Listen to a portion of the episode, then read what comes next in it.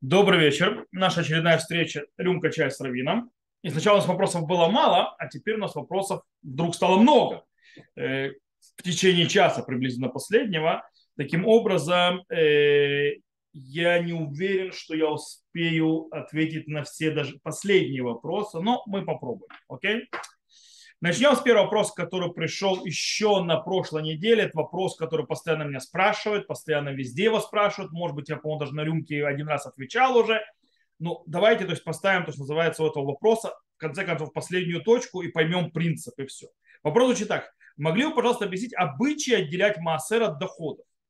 Во-первых, очень хорошо человек говорит обычай и от доходов. То есть, да, э, это правильно сказано уже а не обязательства. Какая существует обычаи на практике, сколько отделять от таких доходов, какая разница между маасером и цдакой. Окей, начнем с конца. Нет разницы между маасером и цдакой. Это одно и то же. Я не знаю, кто придумал это разделять. Есть у цдаки несколько вариантов ее давания. Сколько давать. Есть то, что называется айнраа, то есть когда человек дает мало, то есть, скажем так, жадный, есть то, что называется надивут, то есть, да, то есть там дает очень на широкую ногу, это до 20% своих доходов. И есть то, что называется э, меда бейнуни, то есть да, средняя, то есть вещь, которая как бы считается нормально. Это 10% от доходов. Это есть маасер, от слова лясер, 10. То есть, да, Э, он никак не связан с массерами первый, второй, то есть второй массер или первый массер, который давался левитам или который приносили в храм и так далее. Нет никакой связи вообще. То есть, да, э, не путать. В принципе, массер это есть вид цдаки, то есть ее количество. Теперь, это обычай. Что такое обычай? То есть обычай так давать. Это не обязательно. Э, и от чего дают? Правильно, от доходов. То есть называется ревахим. Ревахим на иврите это доходы, то есть называется выше, чем человеку надо. Как эти доходы вычисляются? Нет тут обычаев. То есть, да, какие обычаи есть? Нет обычаев, есть законы. То есть, да, как это вычисляется? Э, есть люди, которые почему-то решили, что ты берешь свой доход, то есть получил нету, от него 10% отсекаешь и даешь. И они потом попадают в ситуацию какую? Что у них не хватает денег на свои нормальные обычные расходы. И они начинают бегать к раввину, спрашивают, что мне делать, у меня машканта, у меня это, у меня дети, у меня то, у меня все. И мне как бы не хватает самому, и вот как бы, то есть можно ли мне взять из этого маасера на и на детей, помочь там себе, закрыть ту дырку или туда. Это уже показано то, что есть проблема. Какая проблема? Человек делает то, что Галаха запрещает делать. А что он запрещает делать? Делать себя бедным. Галаха запрещает человеку, еврею, превращать себя в бедняка. По этой причине нет смысла никакого в массере, если вы становитесь от этого бедняком. То есть в чем смысл, что если, то есть как бы, э, как бы вроде давая заку, чтобы помочь человеку другому, вы сами себя приводите в состояние, что вам нужны эти деньги. Это абсолютно вывернутый подход. Кто-то делает, просто не понимает эту систему. Если кто-то вам советует так делать, то он тоже не понимает систему Массера. Система Массера говорит о том, что у меня есть доходы больше, чем мне надо. И я то есть делюсь ими, потому что так правильно. Тора говорит, то есть, во-первых, Тора не противит, чтобы человек был богатым. С другой стороны, Тора человек говорит, что была специальная справедливость какая-то. Социальная справедливость чтобы я помог тому, кого нет. Как это сделать? В зависимости от того, сколько у тебя доход. Как вычисляют доходы? Доходы берут те деньги, которые человек получил. то есть в месяц, в день, не знаю, в зависимости от э, в неделю, допустим, в США есть зарплата, когда платится в неделю. То есть, да, у разных, то есть у нас обычно принята месячная зарплата. Берете нету, которую получаете. Из этого вычисляете то, что называется без, называется, как сказать, муторот на иврите. Муторот на иврите это вещи, которые человек может себе позволить, но они не обязательны. Мы берем обязательные вещи. Проживание, еда, одежда, которая нужна обучение, образование человека и так далее. То есть вещи базовые допустим, даже э, расходы на свет там, э, нужно высчитывать по нормальному прожиточному уровню, а не, допустим, если человек включает, называется, 5 кондиционеров, когда он сидит один дома, и а когда ему становится холодно, включает не выключает кондиционер, включает себе обогреватель, и как бы у него крутится вот так вот счетчик, и, и там вот такие счета за свет приходят, это не называется Э, нормальные расходы на себя. То есть, да, это уже не муторот или сумасшествие. То есть, нужно понимать из пропорций. После того, делает этот дебет с кредитом и высчитывает то, что он нужно потратить на все эти вещи. Те деньги, которые остаются у него, это называется доход. И от этого дохода 10%. Иногда у человека ничего не остается. Тогда он в состоянии человека, который называется, у него есть только прожиточный уровень, на больше у него не хватает. Он, в принципе, может быть в состоянии бедняка. И тогда он обязан давать сдаку. Что такое сдака? Сдака, а по определению, сдака человек в любом случае обязан давать.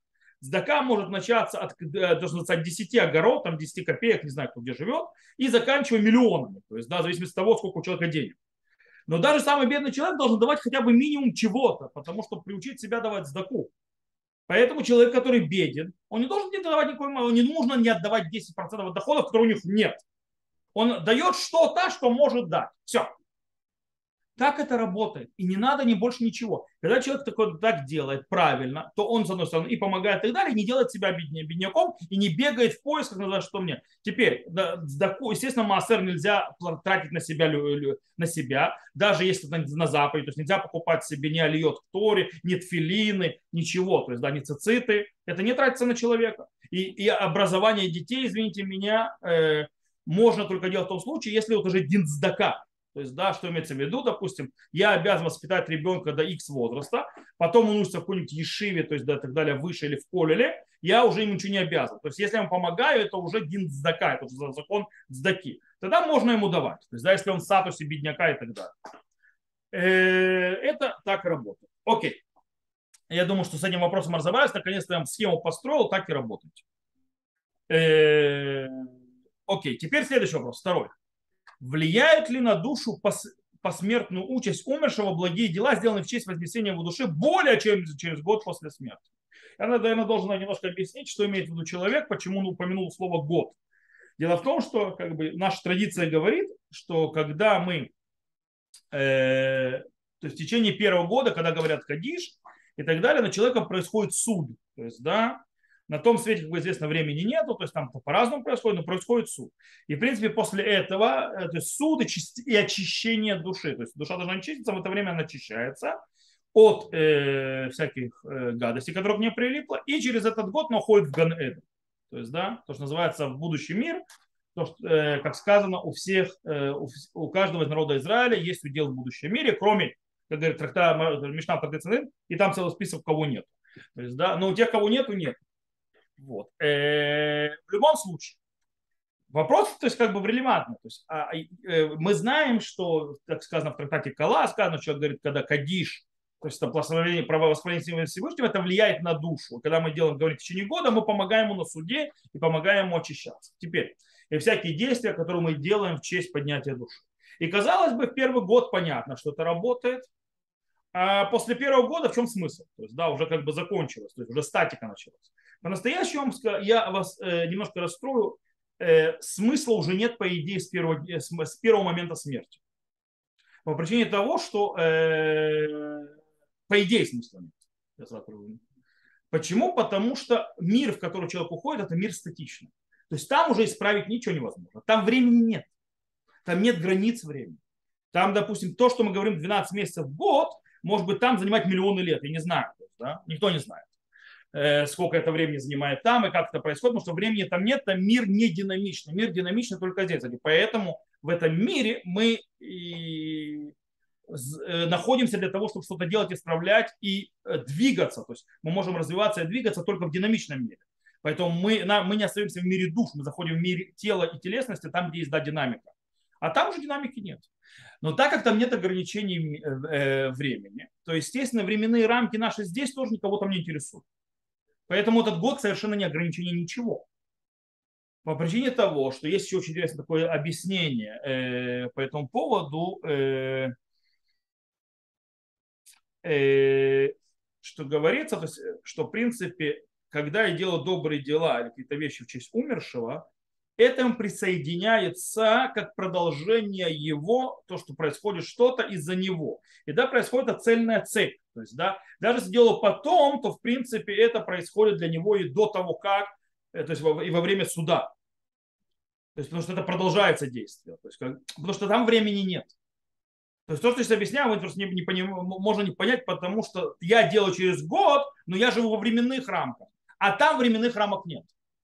По этой причине пока я продолжаю, То есть там соединяется прошлое, будущее, настоящее, там никакой разницы между этими нет. И таким образом э, то, что сделал даже потом, оно присоединяется к тому, что оно как бы продолж, продолжение цепи идет от этого умершего, из-за него происходит доброе дело. Поэтому, если подвести итог, то скажем так, да, это влияет на душу. Это да, ей помогает. Да, это важно. Даже через год после смерти. Э, то, перейдем к следующему вопросу. Следующий вопрос, он более галахический, то есть, да, и он, правда, интересный вопрос сам по себе, но явно был задан человеком, который, наверное, вадабайт. Точнее, по-моему, я знаю, что человек вадабайт. Вадабайт – это то, что называется домашний комитет, то есть комитет дома, который занимается разными вещами. Вопрос звучит так. Мне сказали, что есть галактический закон, запрещающий рубить плодовое дерево, растущее во дворе многократного дома. Земля принадлежит всем жителям дома. Если да, то при каком условии можно? Мешает строительству новых стоянок, например, из спортплощадки или даже клумбы. Или оригия цветения у каждого у одного из жильцов. Или просто перепланировка сада, как так решили. Спасибо. Окей. Действительно, есть запрет уничтожать плодовые деревья в земле Израиля. Есть такой запрет. Ашхата. Но запрет, как говорит Рамбам, он только бедерех ашхата, когда я уничтожаю. То есть, когда я просто то есть, делаю уничтожение дерева. Поэтому из слов Рамбама, кстати, перевод Рабайну Ашин, Рош, э, Тосфот, кстати, с этим соглашается тоже. Это, в принципе, принято на Галаху. Что если действие делается, когда мне нужно убрать плодовое дерево, то есть вырвать его, ради пользы, то это можно. Что такое польза? Например, трош приводит, если мне нужно построить дом или жить на месте, где находится это дерево. Оно не мешает жить, оно не мешает то есть, там жить, оно не мешает там э, постро, поставить то есть, дом и так далее. Или оно несет экономический ущерб. Например, это дерево, то есть есть марат по поводу того, что деревья, которые возле других плодовых деревьев там на расстоянии, они просто своими корнями влияют то, что это портит вкус приближающих деревьев. А сами эти деревья плодовые, они несут мало пользы. По этой причине я могу их убрать, чтобы не портили мне те деревья. Или, допустим, есть объяснения, которые говорят, что когда дерево несет плодов меньшей стоимости, чем их, извини меня, чем стоимость древесины этого дерева. И тогда можно ради того, чтобы использовать древесину, срубить это дерево. Когда его плоды дается очень мало. Э, то есть есть, есть разные случаи, когда, то есть, в принципе, э, ради пользы мы можем с, с, убрать плодовое дерево тоже и в земле Израиля. Но есть очень интересный момент. Э, разрешение это только когда мы говорим о проживании а и так далее или большой денежной потери, если это дерево осталось, или наоборот, если это дерево уберу, то я заработаю много денег. Да? Но, но, но, если речь идет, э, допустим, увеличить, просто мы хотим увеличить двор, чтобы двор был больше, или мы хотим, чтобы у нас было где прогуляться. То есть, да, в этом случае даже Рош не разрешал вырубать деревья. То есть в этом случае нет разрешения Э, убирать плодовое дерево. Теперь, это все, что мы сказали, все замечательно и прекрасно из-за того, что э, здесь закон ашхата. То есть запрет, он для ашхит, уничтожать. То есть уничтожать ради того, чтобы то есть, уничтожить, испортить. Но когда у нас есть, действительно мы что-то сильно исправляем, убирая это дерево, то в принципе можно таким образом для строительства дома или даже те же строительные, то есть нужно э, стоянки, то есть, да, где там находиться, то есть тоже это может сделать. Но у нас есть это все хорошо и замечательно, когда мы говорим про все остальные плодовые деревья, кроме плодовых деревьев семи видов растений земли Израиля. Если мы затрагиваем плодовые деревья из семи видов, то есть там гранат, финик, э, э, маслина, маслина, масличное дерево и так далее, то в этом случае а, запрет уничтожать, уничтожения их не связан с запретом ашхата, уничтожения а запрет их уничтожать связан с заселением земли Израиля. Таким образом, нельзя их убирать, даже если это ради пользы. Что да, можно сделать? Э, то есть э, алхимические авторитеты говорят, можно их унести с одного места в другое. то есть берут его, выкапывают дерево вместе с корнями и с, э, скажем так, землей, которая вокруг этих корней, чтобы она не отпадала, эта земля, и пересаживают его в другое место. Так можно, если мне нужно его место. То есть, э, если я подведу итог, у нас выходит следующая вещь. То есть, да, мы имеем право убрать дерево плодовое, не из семи видов растения, если нам нужно строить на его месте дом, если мы его уберем, мы из этого будем иметь огромную экономическую выгоду, или наоборот, мы уберем огромный экономический вред. Ради просто, чтобы у меня там была новая клумбочка, этого делать нельзя. Ради стоянок, в принципе, можно. Потому что мне нужно где-то машина стоять. Э, теперь, и в этом случае также выходит, по мнению Хатам Суфера, все равно очень лучше его вырвать, то есть вместе, не, не просто срубить, а вытащить вместе с, с землей. И если можно, э, пересадить его где-то в другом месте. Э, если невозможно, то есть да, вместе с землей и так далее, некуда пересаживать, то есть да, то если это ради какой-то заповеди, то есть нужна заповедь какая-то и так далее, земли Израиля и так далее, то можно и без земли. Когда же мы говорим о деревьях э, из семи видов растений, которым была создана земля Израиля, там обязанность не рубить, а выкапывать вместе с землей и пересаживать. Окей? Э, если мне нужно его место. Это как бы если подвести э, то, что называется ответ, то есть закон, то есть под это дело. Окей я думаю, что с этим вопросом мы тоже разобрались весьма детально. И мы можем перейти к следующему вопросу, э, который очень интересный. То есть есть э, вопрос интересный, и он звучит так. Э, как принять и осознать тот факт, что при прохождении Гиюра все прошлое отменяется? И нельзя человека упрекать напоминать о том, что было до. Смотрите, это не связано не только с Гиюром. Это связано с человеком, который раскаялся за грехи. Ему ни в коем случае нельзя упоминать прошлые грехи. Почему? Первое объяснение очень простое. Нет смысла упоминания прошлых грехов. Это просто рахилут, это глашонара. Второе. Если мы говорим, возьмем Рамбам. То есть Рамбам описывает человека, который сделал хазраба чува, то есть, да, то есть раскаялся и так далее. Он считается новым человеком. Есть иногда, когда человек кардинально меняет э, свой вообще пути и так далее, то есть он большим грешником стал, то есть человеком, который полностью ушел от греха и так далее, что он даже меняет свое имя. Почему? Потому что это уже другой человек. Поэтому, когда ты говоришь о грехах, ты говоришь не о нем, ты говоришь о другом человеке. А в этом случае это сплетник. То есть, да, в чем смысл говорить о человеке, который уже другой? В чем смысл, то есть вообще упоминать грехи? То есть что это дает? Грехи упоминают, когда хотят человеку доказать, что он не прав, чтобы он справился. Если он уже справился, зачем? Теперь, это с любым грешником. По поводу Гера. Гер, у него статус как ребенок, который родился. То есть Гер это уже другой человек. Вообще другой. У него имя, он то есть берет себе другое. У него душа входит, э, та, которая была когда-то на Синае, но гуляла пока в мире душ, э, пока он не принял Гиюр. Э, он ее получает. То есть даже его то есть с точки зрения закона, даже его то, что родственные связи разрушены. Что разрушены, они не существуют. Допустим, если прошли Гиюр, там, не знаю, мать и сын, они не являются матерью и сыном. Или там отец и сын. Э, они не являются отцом и сыном. Два брата не являются братьями. По закону. То есть вплоть до того, что если брат и сестра не евреи прошли Гиюр, то они могут жениться друг на друге.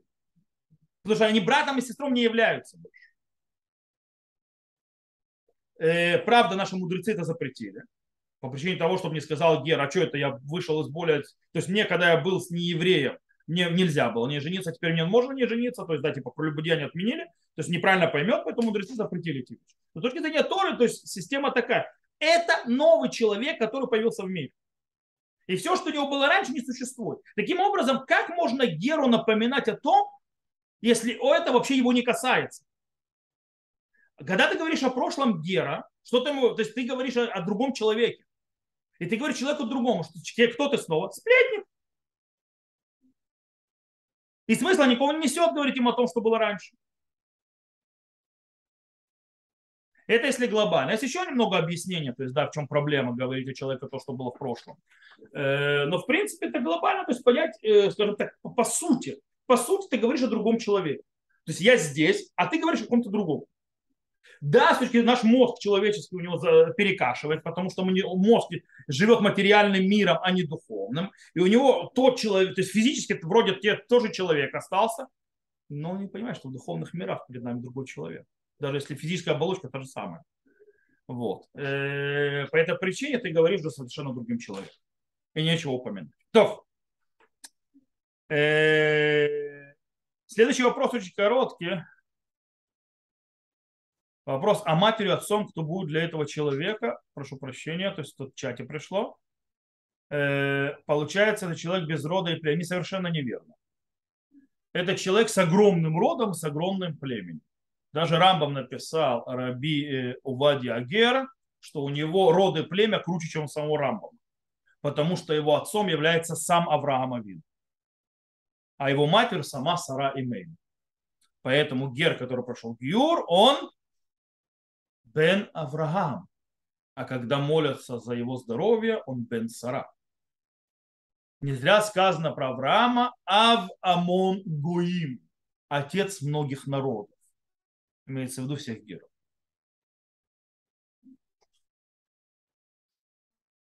Так что у него и род, и племя есть. Но с точки зрения, кстати, с точки зрения, почему, допустим, Коин не может жениться на Георг, или почему, э, если, то есть, даже если э, то есть, Гера вдвоем породили э, ребенка, девочку, допустим, то есть, да, два Гера женились между собой, родилась девочка, Коин все равно не может на ней жениться, пока не будет кто из еврейского дома, потому что написано э, про коинов либейт авутам, по, дома, по домам отцов их. Таким образом, если по домам отцов их, то есть в этом случае нет дома отца. То есть Гер как бы начинает ветку с самого начала. Э, таким образом, естественно, то есть у него, то есть он не может быть склонным, пока не будет какой-то брак с евреем. И тогда родившийся ребенок будет разрешен, то есть девочка будет разрешена коин. Потому что мальчики, понятно, то есть э, может жениться на дочери Коина, в этом запрета нет. Окей. Э, следующий вопрос. Здравствуйте, хотелось бы узнать, может ли сама мысль являться с грехом с точки зрения иудаизма? Тут очень просто. Говорит, ведь первые секунды мысли человек не может контролировать. Не совсем верно. Человек может очень красиво контролировать свои мысли, э, если он хочет. Не, конечно, он может это, зевать и не контролировать мысли, но глобально есть вещь. У нас сказано Гиргурей Авера кашим мингавера. То есть мысли греховные тяжелее самого греха.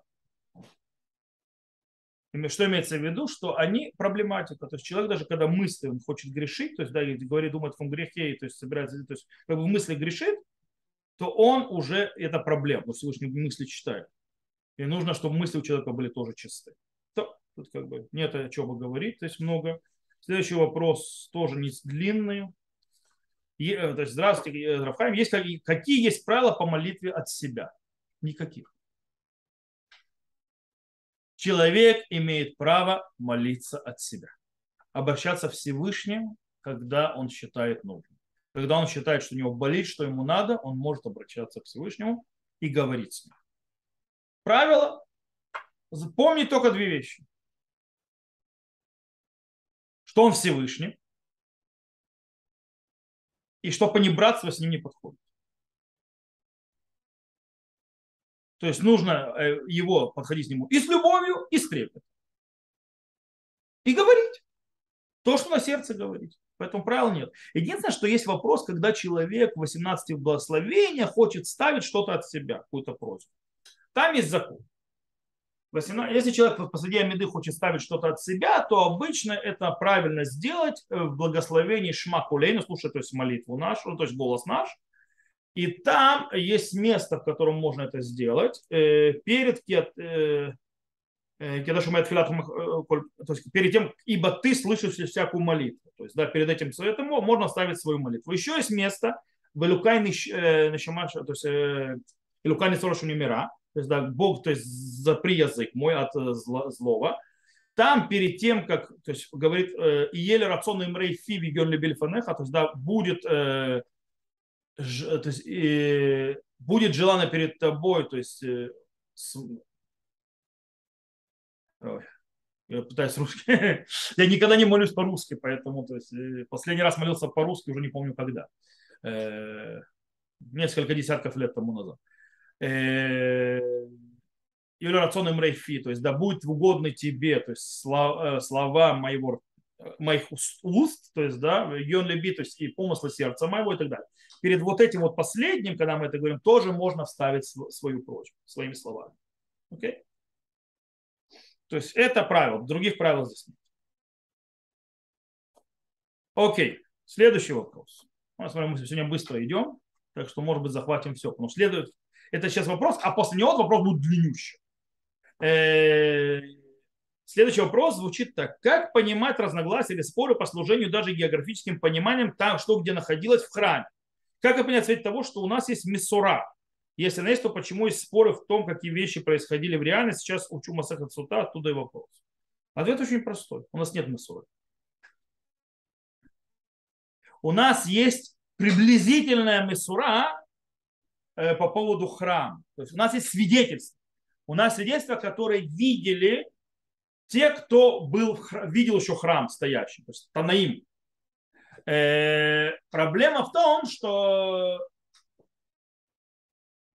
чем дальше уходили, тем меньше видели. То есть, да, и тем меньше знали, тем больше потеряли. И мы это даже видим, допустим, смотрите, когда мы через 70 лет после изгнания, когда еще не, живут некоторые, то есть вроде бы, то есть те, кто долго жили, которые как бы вроде бы видели тот храм, который еще первый был, когда мы возвращаемся, 70 лет всего прошло от разрушения храма. И мы, когда возвращаемся с точки зрения географической, что где находилось в храме, нужны пророки, то есть пророк, который говорит, где стоял э, жертвенник. И без него мы не знаем, где жертвенник был. 70 лет прошло. Нет 1900, 70. Понимаете разницу? И даже у, Амураим, у Танаима Амураим, Амураим прошло от храма у некоторых, то есть, допустим, у некоторых прошло немного, некоторые еще видели, а у некоторых 200 с лишним лет. И 300 с лишним лет. По этой причине вещи утерялись с одной стороны, то есть, да, и поэтому есть обрывки, то есть, то есть всякой памяти, которая сохранилась, есть источники, в которых описано, особенно если мы открываем пророков, то есть, да, и то, когда, кто, кто со мной учился в книгу Хискель, помнит, когда мы начинаем это описывать, голова идет кругом, то есть даже комментаторы сдаются, то есть это комментировать по причине того, что очень тяжело понять, о чем точно говорится и где это точно находилось. А? Поэтому не зря все это делалось в пророческих видениях. У нас есть Мессура, но она гуляющая. По этой причине оттуда и спор, и разногласия. Еще одна есть вещь, которую мы учили, можно сказать, на прошлом, э, на, вчера, на уроке понедельной главе. Даже если у нас есть традиция, мы обязаны выяснять сами, ее проверять. И иногда, то есть у нас есть закон, вообще в Талмуде часто есть, есть закон, этот закон существует, то есть, да, и, то есть многие его знают, но, и он начинается, проверяется этот закон через разные вопросы споры и так далее. И э, то есть, в конце концов, э, приходит к какому-то выводу. Но происходит разногласие внутри, по дороге, когда выясняет этот закон. Потому что мы хотим, то есть, не, то есть даже если мы знаем традицию, очень важно для нас проверить ее и еще раз установить и утвердить в нашем сердце. Это очень важно. Но это урок, э, почему это так. Кто хочет, жемчужина недельной головы 5783 года на главу Лех Леха. Вчера этот урок был, запись он стоит. Можете открыть э, его и посмотреть этот урок. Как раз я там объясняю эту вот тему э, по поводу традиция напротив приложения человека усилий пытаться выяснять саму по себе вещи. Окей. Э, я думаю, что с этим вопросом мы тоже уже закончили. И переходим к следующему вопросу, который даже не могу не задать там вопрос. Это серия вопросов. То есть, да, то есть как бы у них есть одна шапка, но внутри нее куча-куча вопросов. Э, давайте я вам зачитаю, поймете. Во-первых, говорит Шалом Равбрис, очень не хватает уроков законов скромности и семейной чистоты. Скажите, почему женщине или девушке не следует петь в присутствии мужчины? То есть первый вопрос. И почему, если женщина сомневается, как образовалось пятно на одежде и не дано или нет, то должна показывать пятно равину? Второй вопрос, вообще из другой области э, раввину постороннему мужчину, а как же законы скромности? И правильно ли по таким пыканным вопросам обращаться к жене раввину? И в этих делах она куда более осведомлена. И, в этих делах она куда более сильна. И как быть в экстремных случаях, когда женщине нужна помощь, началась ночью схватки, открылось кровотечение, сама она даже в стадии состоянии, может ли муж взять ее на руки, саму вести ее в больницу или даже должен ждать неотложку? В другой вообще вопрос уже. Э, а если муж жена спят вместе, у нее среди ночи пошли эти дни, то как поступать? Еще новый вопрос. То есть, да? Вот. Очень хочется услышать ваш ответ и жду уроков по этим темам. Окей. Я сразу отвечу, почему не делал уроки по этим темам. Я не буду делать уроки по этим темам, потому что эти уроки нужно мужчинам продавать мужчинам, а женщинам женщинам. И из-за тех же понятий скромности. Тем более это не уроки, которые стоят делать по интернету. Э, я так считаю, это, думаю, более правильная вещь.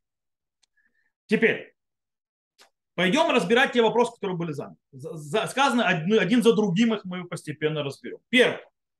Почему женщине и девушке не следует петь в присутствии мужчин? Это не следует и запрещено. То есть есть разница следует, не следует, есть разница запрещено. Откуда мы это знаем? Мы это знаем, как говорит нам Талмуд. Почему? Потому что это проблема. В чем проблема? Есть вещи, которые э, женщина, кстати, мужчина тоже, не может их делать по причине того, что они являются э, даварши бейрва. То есть вещь, которая связана с... Э, нет хорошего перевода этой слова. По причине того, что люди обычно переводят как скромность, не совсем скромность. Э, и есть люди, которые переводят это связано, то есть связано, то есть называется с интимными вещами, это не совсем интимные вещи. Это вещи, которые, скажем так, поднимают э, межполовое напряжение в воздухе назовем это так.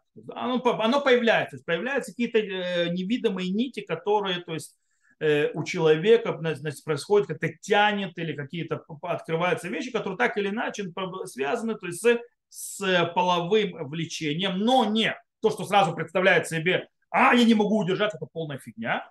Имеется в виду, что у человека поднимается, вызываются всевозможные вещи, которые скажем так, э, вызывает симпатию, тягу, какое-то, даже можно назвать мини-влюбленность и так далее, временно. То есть, да, и есть некоторые вещи, которые женщине нельзя открывать, показывать или делать, потому что они создают вот это вот э, действие. Э, одно из них мы это учим из Шира Ширим, из песни песней, то есть, да, почти что женщине нельзя петь в присутствии мужчины. Понятно, если это ее отец, то она может. То есть, да, в тех мужчин, которых нет у нее, то есть э, у нее не будет природно, то есть к ней никаких таких вещей. Э, почему? Э, или она разрешена им, то есть жена перед мужем может. Почему? Потому что сказано кулех арев, то есть, да, то есть там сказано, то есть в песне песне, то есть ибо голос твой, то есть прекрасен и так далее. Что происходит, когда женщина поет? И мужчина ее видит. Голос притягивает. Хочешь, не хочешь он притягивает внимание и так далее. А когда голос очень приятен, а еще если то есть, и женщина выйдет приятно, то происходит определенная взаимосвязь в воздухе. Это не обязательно, что он сейчас хочет ее то есть, раздеть глазами, там, бред сивый кобыл.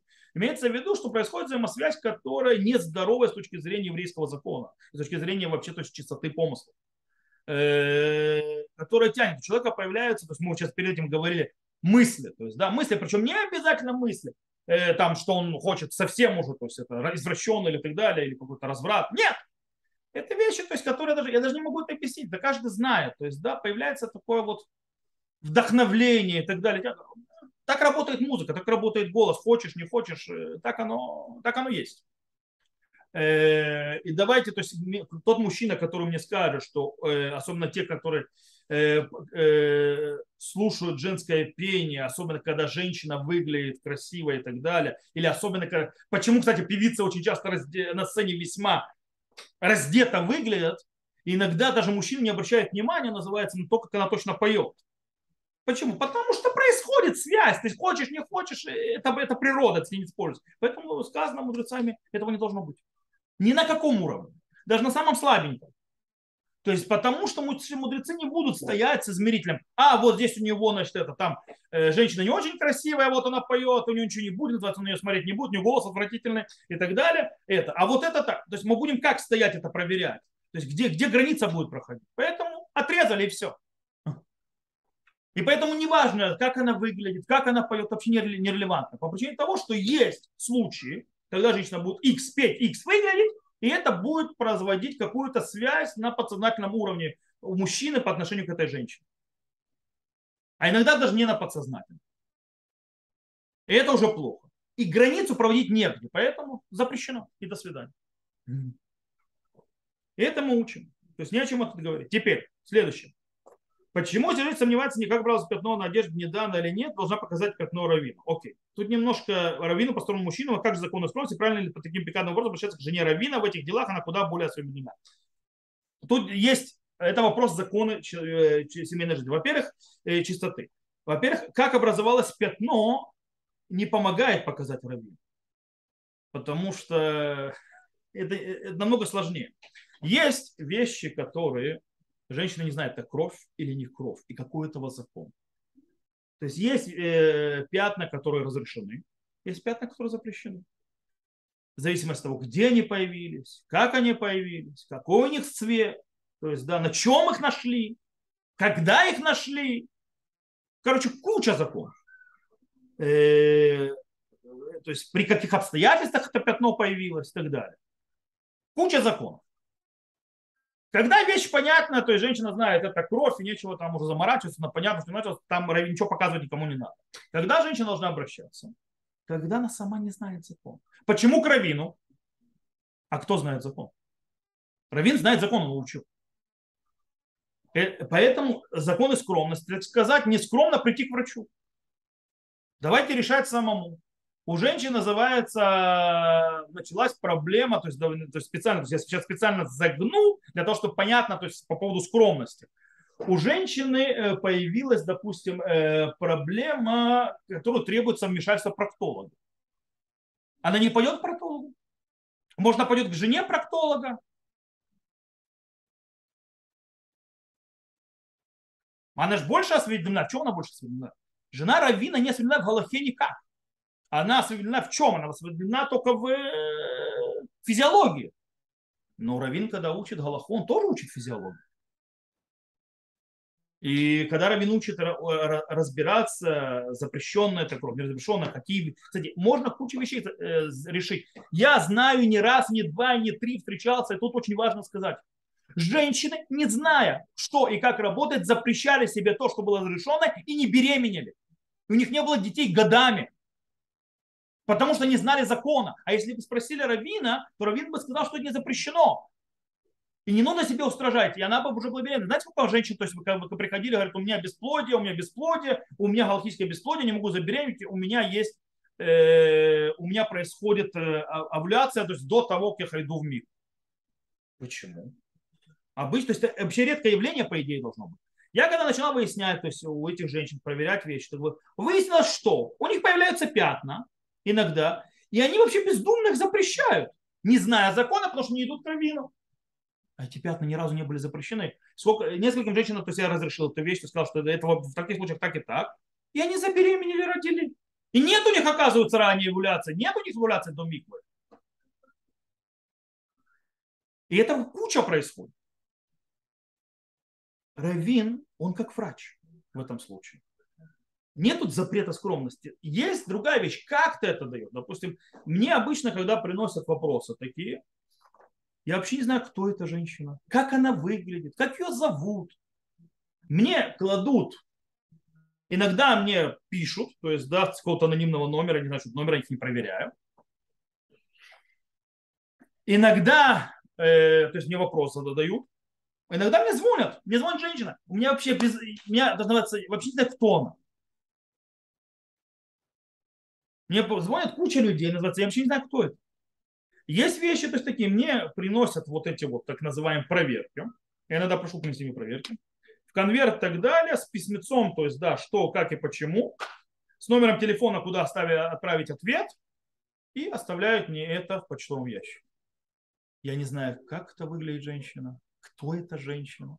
Я знаю, то есть для меня есть конверт, вещи и рассказ. То есть, да, то есть как врач. Более, мне, не нужно, мне саму женщину видеть не надо. Мне нужно знать, как ее зовут для того, чтобы я, я то есть мне нужно осмотр. Если я вижу какую-то проблему, иногда я вижу, что мне кажется, что то, что я вижу, здесь есть проблема медицинская, что здесь может быть кровотечение вообще не гормональное, а у женщины есть рана. или у женщины есть грибок, который может кровоточить, а может быть полип и так далее, то я отправляю к врачу. Пусть врач проверит и скажет. И, по, и есть по, про врач и так далее, да врач мне говорит, что, дело, что, что он нашел там и так далее. Да я могу сказать, что с этим с точки зрения Галахи делать. Это профессиональная работа, то есть, да, потому что там куча законов. Жена Равина может... Жена Равина вообще ничего не знает. Жена Равина сама к Равину обращается. Единственное, что действительно есть еще одна возможность, идет один путь, кто приносит жене Равина, это тоже многие, то есть говорят с моей женой, особенно люди с моей общины, потому что здесь действительно, то есть я их по голосу узнаю. То есть, да, в этом случае они говорят с моей женой, передают моей жене, и я отвечаю, то есть э, через нее. Окей? Вариант. Но проверяю, в конце концов, я. Почему? Потому что снова это не закон, это, это врач. Я к этому отношусь как врач. То есть, да. Окей. Теперь, э, что делать в экстренном случае, когда женщине нужна помощь, ночью схватка, открытое кровотечение, сама она даже встать не в состоянии, может ли муж взять ее на руки, саму вести в больницу или должен ждать на то? Это вопрос вообще с третьей темы. Это три, вопрос, можно ли мужчине притрагиваться к женщине во время ее, э, скажем так, э, запрещенного периода. То есть, да, когда, то есть Галаха говорит, что когда женщина находится в, в, во время запрещенного, то есть в том момент, когда начала кровотечение, и она, до того, как она пошла в мейку, или когда начались роды. Кстати, роды тоже сразу не, не, не запрещают. С роды там пошла кровь, не пошла кровь, были воды отход, не было воды отход, как был отход, насколько есть открытие, насколько нет открытия, там тоже далеко не сразу женщина становится не запрещенной. И вопрос такой, тут звучит, женщина находится в состоянии, что она встать не может. У нее кровотечение. Может ли муж ей помочь для того, чтобы отправить ее в больницу? Это вопрос Э, который, кстати, был у меня на экзамене на равинат. Это есть такое, то есть по поводу э, э, является, у нас такая вещь. Мы знаем, что есть всего лишь три греха, которые нельзя нарушать в случае опасности для жизни. Правильно? Это убийство, прелюбодеяние и идолопоклонство. Теперь есть вопрос. Не да, запрет неды, то есть женщина во время, то есть, скажем так, для мужа своего, во время цикла, так, ну, то есть цикла и запрещенных дней, является, то есть не да, это ирва, или это не ирва. То есть если это ирва, это прелюбодеяние. Это закон прелюбодеяния. Закон прелюбодеяния, то есть умри, но не нарушь. Так действительно почему-то написал Бет Юсеф, что муж не может, даже если жена умирает, прикасаться к ней. То есть пусть врач к ней прикасается. И шахт, и таз и так далее, они, они говорят, каким образом? Говорит, прикосновение, которого нет удовольствия, вообще запрет мудрецов, а не то. Говорит, только запрет э, Торы только э, когда есть удовольствие. Когда человек помогает, то есть, да, для, а если, то есть, помогает, это явно прикосновение не для удовольствия. Причем, что из этого, то есть, тут даже ничего с ним с ней сделать не может, то есть, да, у него не может, скажем так, перейти в танец, знаете, в том анекдоте, то есть, да, так нельзя, потому что может перейти в танец. Э, здесь тоже не перейдет, скажем, к интимным отношениям, потому что она в больном состоянии, то есть ничего не будет, он не нарушит законы на еды. Поэтому просто все прикосновения это чтобы помочь. Это по мнению даже Рамбама, который устражает, я просто не захожу сейчас в Сугет, это запрет мудрецов. Где это видно, что запрет мудрецов нельзя нарушить для того, чтобы помочь человеку больному? Они говорят, что нет такого. Более того, более того, даже если нет опасно для жизни, можно помочь, если ей плохо.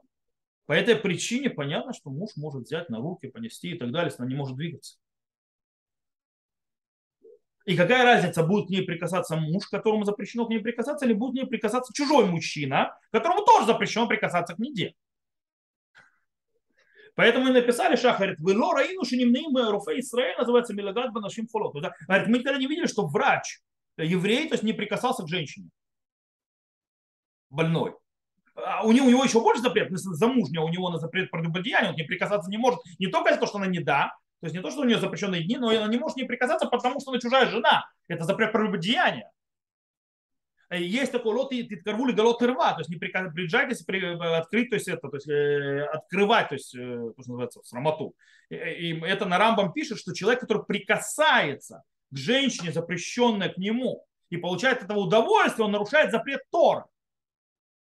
Но даже Рамбам пишет, что в этом нет ярых валиаво. То есть нету в этом умрину не сделай.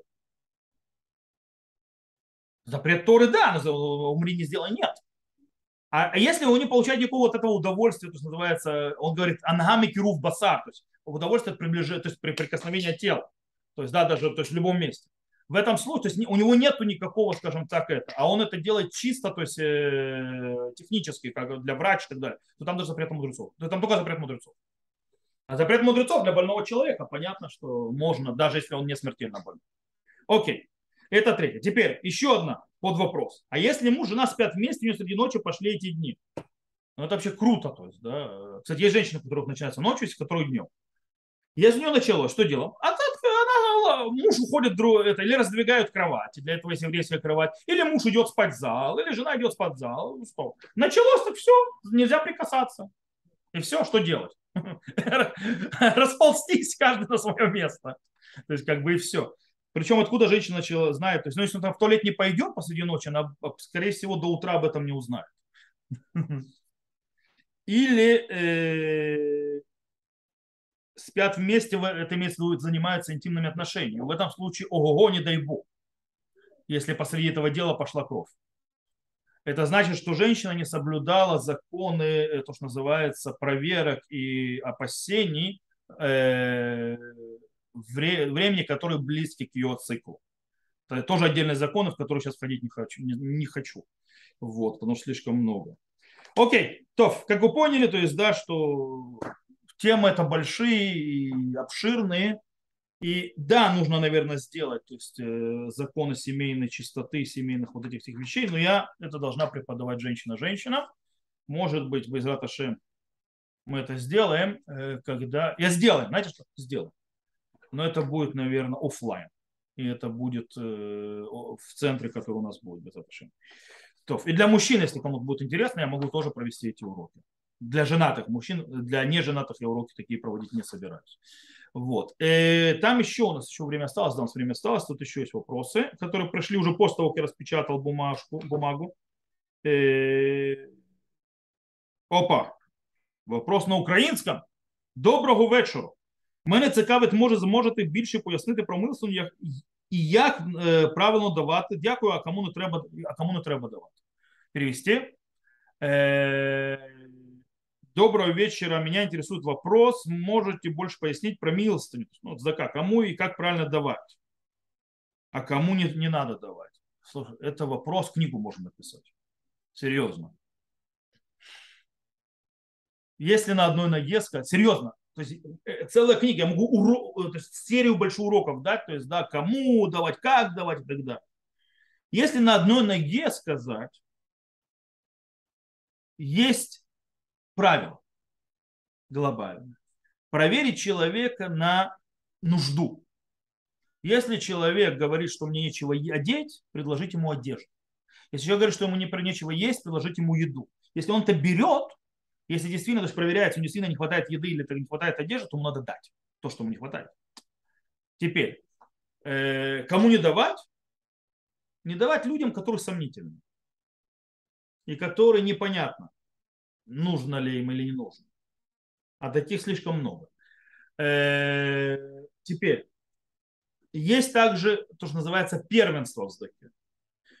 Есть Аллаха, который говорит «Анией ирха кудмим» бедняки твоего, я, кстати, прошу прощения, что не отвечаю на украинском, потому что я понимаю украинский, то есть, да, но говорить я уже, у меня практика последняя была говорить на украинском языке 27 лет тому назад, так что э, я особенно на украинском не разговариваю. То есть, да, конечно, могу некоторые фразы говорить и так далее, но мне это будет тяжело. И я думаю, что есть люди, которые украинский просто не поймут.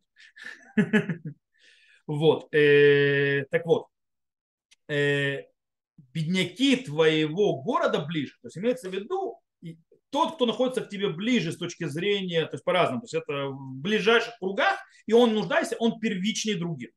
То есть, если у тебя кто-то в семье, у человека нуждающийся, реально нуждающийся, то у него, у него первенство перед другими. Если у тебя нет родственников, то там твои друзья, если там друзей, то есть называется твой, э, там друзья это тоже, то есть как бы твое, твой квартал, твой город, ну и так далее. Понятно, твой народ, и только потом другие народы. То есть, да, можно давать такую другим народам, но написано фарнесим, то есть, да, народы мира вместе с Ане Израилем, вместе, то есть, бедняками еврейского народа. То есть, тоже дают милость, но, они в последней очередь. То есть, потому что мы сначала должны... Это нормальное явление, то есть, все, все идет более от ближнего круга и дальше. Кто может, называется, помочь э, беднякам и нееврейских, кто может помочь.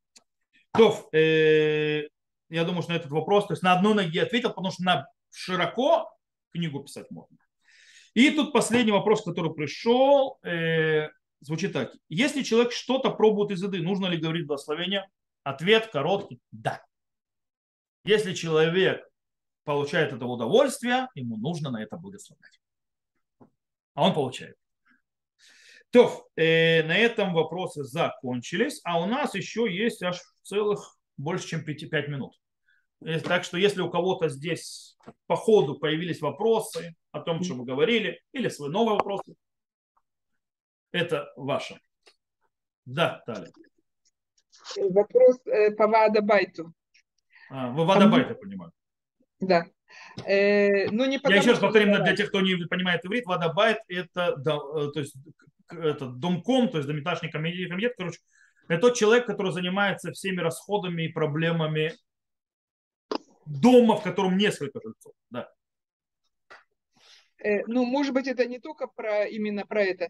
Э, я сейчас получилось так, что я попала вот в нашем доме, я это сейчас стала делать. И ну, я наверное, повешала... вы последняя купленная квартира, ну? И, и, и я повешала список должников. Ага. На, на э, доске, так сказать, в лобби. И возник потом такой вопрос, э, а можно ли это э, делать? Я публично как бы Нельзя. человеку... Нельзя, да? Ну, если можно это делать только в одном случае, если ты говорил с человеком, он тебя посылает. Значит, я сниму, хорошо. А, а, то есть, нет, а если это говорили с, чело, с людьми, а они не платят, я, Можно. со всеми с ними говорили? Можно. Допустим, не я предыдущая. Э, Нужно перед... прийти и с каждым из них поговорить, что у тебя есть долг, заплати. Я именно. Ну, кто водобайт, тот должен говорить. Поняла. Нет, а если предыдущая водобайт делала это? Какая разница? А, нет разницы. Вот. Э, как бы, потому что они то есть, сейчас должны это. И, и начало пишется бумага. Всех, у кого есть долги, на, заплатить до X времени. Каждый сам знает, сколько у него долг есть. Не знала, извини. Спасибо большое. А потом, если нет выхода, люди не слушаются. Ну. Есть еще вопросы какие-то?